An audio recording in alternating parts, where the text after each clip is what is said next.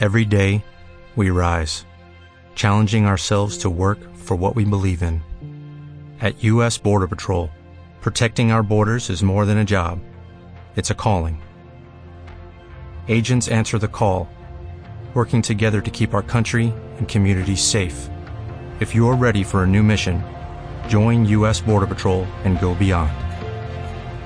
Learn more at cbp.gov/careers.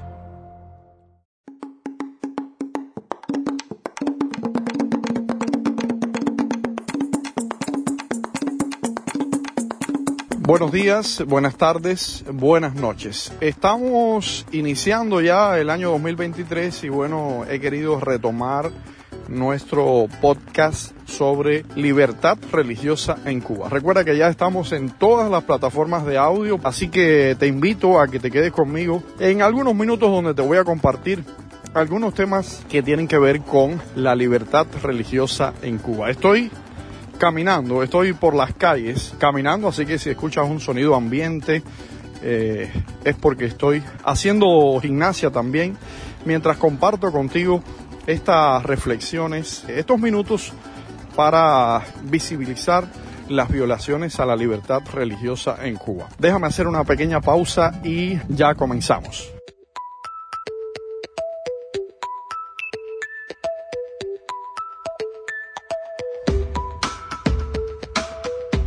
Hoy vamos a comenzar con un tema beisbolero, el béisbol que le gusta a casi todos los cubanos, ¿verdad?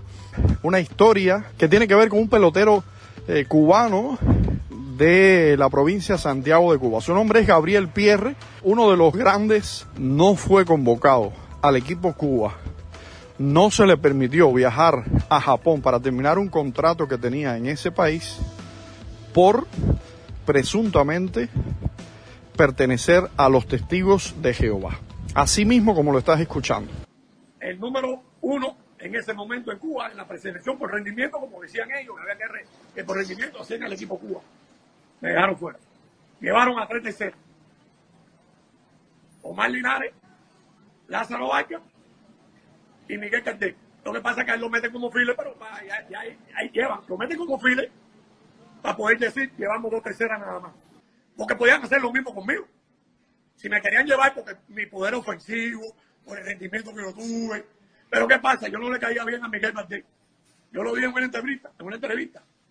Yo no le caía bien, pero bueno, ya, eh, yo decía, pero que yo le he hecho, yo no, yo no he hecho nada a ese hombre. Y nada, ya por ese motivo, él no simpatizaba conmigo, no le caía bien. Y le caía bien la Vargas, mi respeto, tremenda tercera también pero tenía que coger, como se dice, la cola, mi hermano, de corazón vaya, tenía que coger la cola con Gabriel Pierre.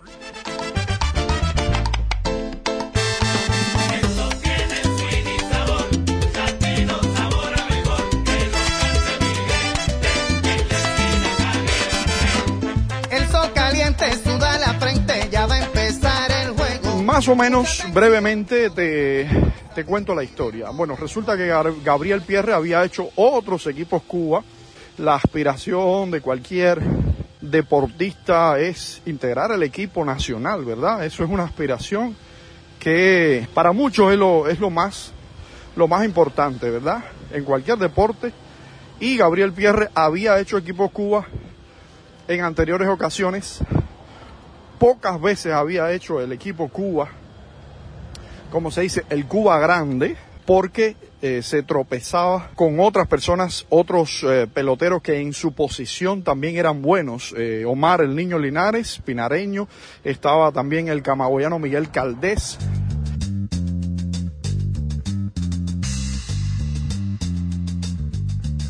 Bueno, Gabriel Pierre, con ese antecedente de que era un poquito marginado en el equipo Cuba, porque ya había otras personas establecidas como Omar el Niño Linares o como otros peloteros que eh, usted sabe el tema de hay que ser patriota, hay que ser revolucionario, hay que ser agente de la seguridad del Estado, hay que ser militante del partido para hacer el equipo Cuba. Todo eso se ve en la Cuba comunista. Bueno, encima de que Pierre no pudo hacer el equipo Cuba, en el año 95, por ahí, tenía la, la oportunidad de integrar la selección nacional. ¿Qué pasó? Bueno, eh, se avecinaba la Olimpiada de Atlanta en 1996, nada más y nada menos que en Estados Unidos, y eh, bueno, pues no, no llamaron a Pierre. ¿Por qué no llamaron a Pierre? Bueno, muy sencillo.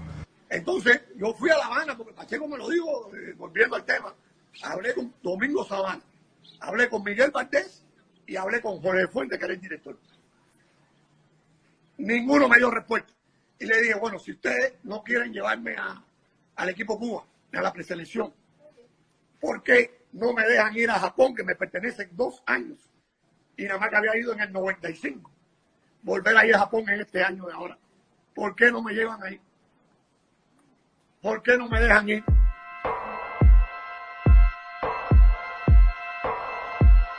Se le acusó de pertenecer al grupo religioso Testigos de Jehová, así como lo estás escuchando.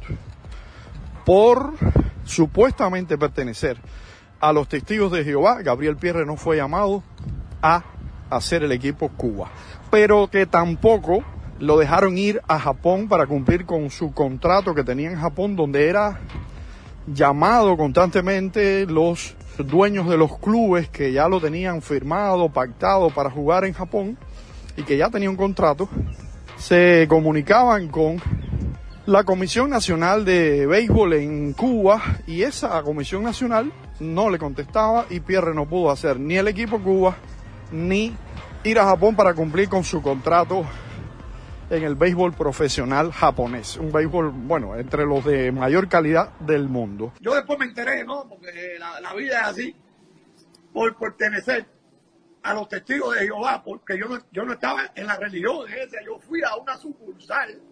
Oye, porque para, eso sí son los número uno, para, para la mente que tienen ellos, para, para, para desbaratarte completo, ellos son los número uno.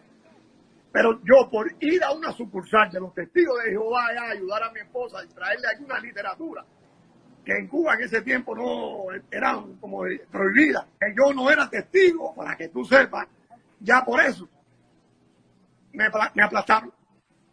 Y no fui a Japón. Las cosas de Cuba. La O sea, cosa aquí.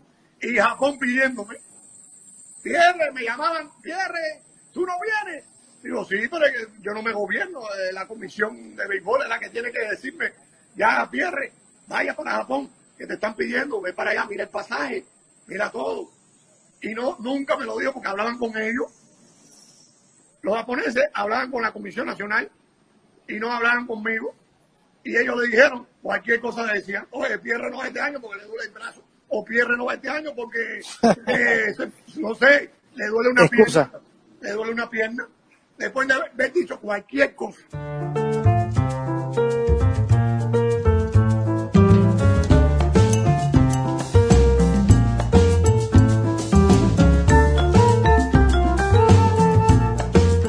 Aquí te pongo otra acotación.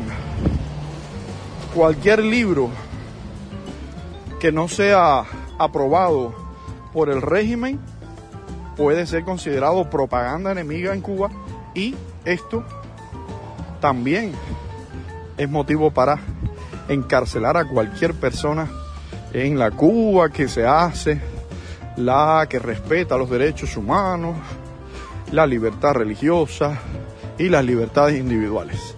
Este es nuestro primer eh, capítulo, nuestro primer episodio del año 2023 sobre libertad religiosa en Cuba. Te he traído la historia de Gabriel Pierre, un extra clase, un pelotero de la provincia de Santiago de Cuba que, como ya escuchaste, no fue llamado al equipo Cuba y no se le permitió viajar a Japón para cumplir un contrato de béisbol profesional por presuntamente pertenecer a los testigos de Jehová. Esta es, yo pregunto a Caridad Diego, es la encargada de la Oficina de Asuntos Religiosos de Cuba. Yo le pregunto a Bruno Rodríguez Parrilla, a todos los voceros castristas de, de la isla, ¿esta es la libertad religiosa que ustedes pregonan?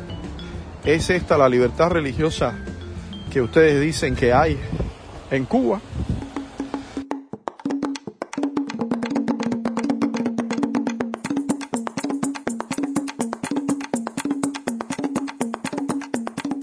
Bueno, recuerda, yo soy Quique Perdomo, estoy en este podcast, en este episodio peripatético, caminando por las calles de una ciudad libre, un país libre, desde donde te comparto nuestro podcast sobre libertad religiosa en Cuba. Así que te espero en un próximo encuentro. Buenos días, buenas tardes o buenas noches.